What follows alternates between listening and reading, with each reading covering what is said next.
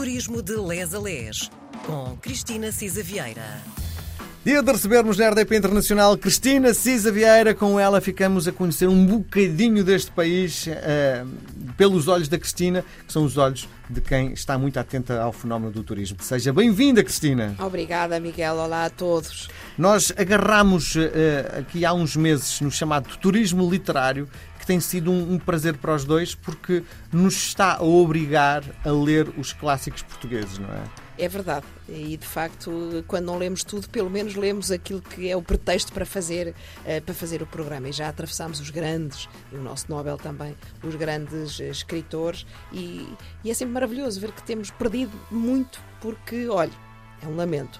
Uh, não fazem parte, obviamente, já do Programa Nacional de Leitura, muitos deles não são de facto reeditados, não são lidos nas escolas e, portanto, só são muito procurados por quem quer depois de facto encontrar uh, esses nossos grandes escritores. Eu percebo, porque estão a surgir outros, não é? Ainda há Sim. pouco falávamos os dois nestes novos escritores portugueses, ou de língua portuguesa, e, e, de facto não há tempo para tudo, este mundo acelerou, não é? E, e, e, é um prazer ver que estes nossos clássicos, pronto, ainda nos aconchegam o coração, têm algo a dizer sobre nós. É? E mais, podemos aprender imenso sobre determinada região pelos olhos de quem as descreve.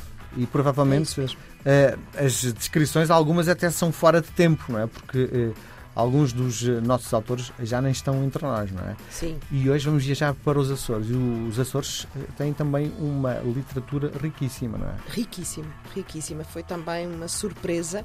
Uh, alguns são nomes muito fortes e nós já os conhecíamos, o Vitorino Nemésio, etc. Mas há muito mais, muito mais a dizer, e a Natália Correia, etc. Muito mais a dizer sobre os Açores. E de facto a proposta é, nas próximas edições, ligarmos o turismo literário aos Açores e fazer a visitação através de mão dada com esses Sim. grandes eh, escritores. A proposta era, eh, de facto, eh, recordando que os Açores têm uma importância estratégica e sempre tiveram, não é? Foram escala para as expedições dos descobrimentos, para as naus na carreira da Índia, do Brasil, para a conquista e manutenção das praças portuguesas no norte da África, durante as duas guerras mundiais, não é? Como sabemos também, foram de apoio vital e estratégico para as forças aliadas. É curioso porque há muitas uh, teorias eh, sobre e controvérsias sobre a descoberta dos Açores que já figuravam em cartas genovesas desde 1351, uh, mas vamos uh, admitir como boa uh, que uh, de facto Gonçalo Velho chegou à ilha de Santa Maria em 1431 e nos anos seguintes foram redescobertas, descobertas, reconhecidas outras ilhas. Há de facto uma carta do infante Dom Henrique ao seu irmão, ao Dom Pedro, em julho de 1439 e é de facto aí a primeira referência à exploração do arquipélago. Depois, Flores e Corvo só uh, em 1451 uh, eh, é que foram descobertas, e eu estou a dizer isto porque nós uh, vamos começar pelo Corvo.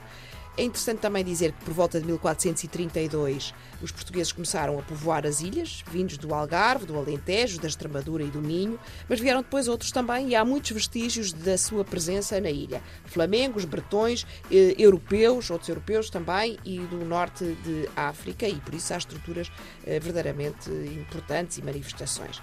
Eh, importantes também. Sem esquecer, muitos imigrantes para os Açores eram cristãos novos, não é? ou seja, judeus sefarditas obrigados a, a, a converter-se. Uh, e pronto, e de facto, depois a produção da cana-do-açúcar, do, do linho, da laranja, da batata, da caça ao cachalote, do chá, do tabaco. Portanto, os Açores são Hoje, por exemplo, 30% da produção de leite nacional vem uh, dos Açores. Bom, além disto tudo, são hum, maravilhas naturais. Alguma ilha que goste mais?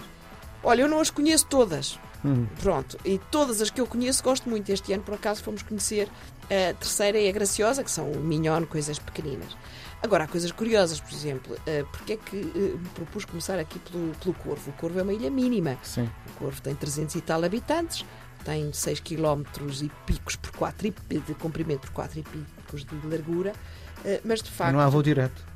E não há voo direto, não é? Pois tem que se apanhar aqueles intra-ilhas e ali é, está pertinho das flores, etc. De facto, ali no, no, no grupo ocidental. Uh, mas lá está, porque um grande escritor, o Raul Brandão, tem uma descrições, ah, não é descrições, é impressões poderosíssimas sobre os Açores. Os Açores, de facto, têm muitos filhos ilustres, não só diretos, que era o caso do Antero de Quental, de que também, também iremos falar, eh, do Curri Cabral, eh, do nosso primeiro Presidente da República, do Manuel da Riaga, da, do Roberto Ivans, que foi, como sabemos, explorador do, do continente africano. Não é? Ainda não chegámos lá, do Pauleta, Pauleta também. Esse do, não escreve. Do Teófilo Braga. Estamos a falar de alguns uh, ilustres. Uh, o Teófilo Braga, que foi também escritor e o segundo Presidente da República. Portanto, dois, o primeiro e o segundo, embora este muito brevemente ali. E, obviamente, uh, o Vitorino Nemésio. A Natália Correia, que é, aliás, autora da letra da, da, do hino dos Açores, etc.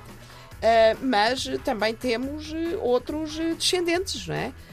O, hoje muito vivos e muito importantes. O Tom Hanks, que o Tom Hanks, o Tom Hanks cujos bisavós eram uh, açorianos, a Nelly Furtado, ah, a Kate Perry.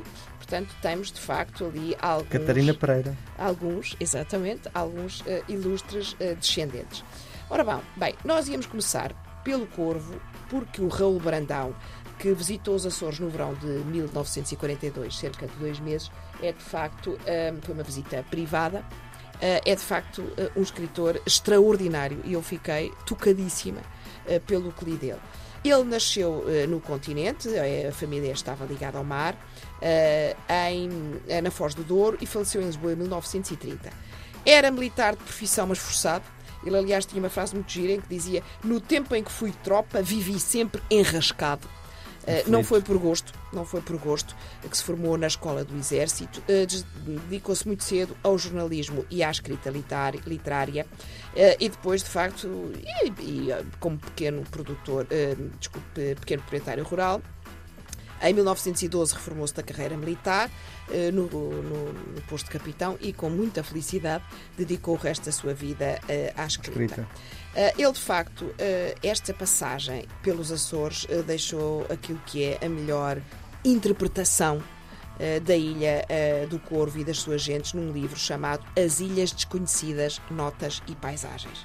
É de facto uma obra extraordinária. Ele não escreveu muito, o Raul Brandão, mas o que escreveu merece de facto que lhe dediquemos bastante atenção. Era de facto uma pessoa extraordinária, eh, foi ele, diz-se que a parte de Fernando Pessoa foi quem mais contribuiu para a evolução da literatura portuguesa do século XX.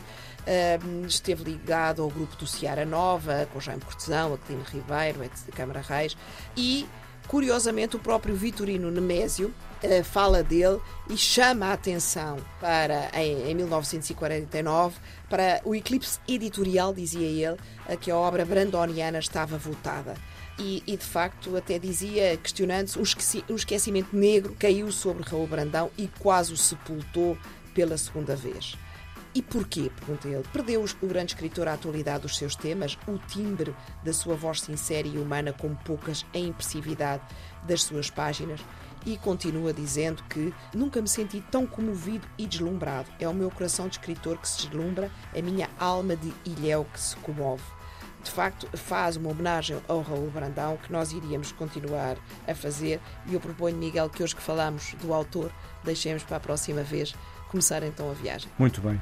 Beijo grande até para a semana, Cristina. Até para a semana, um beijinho.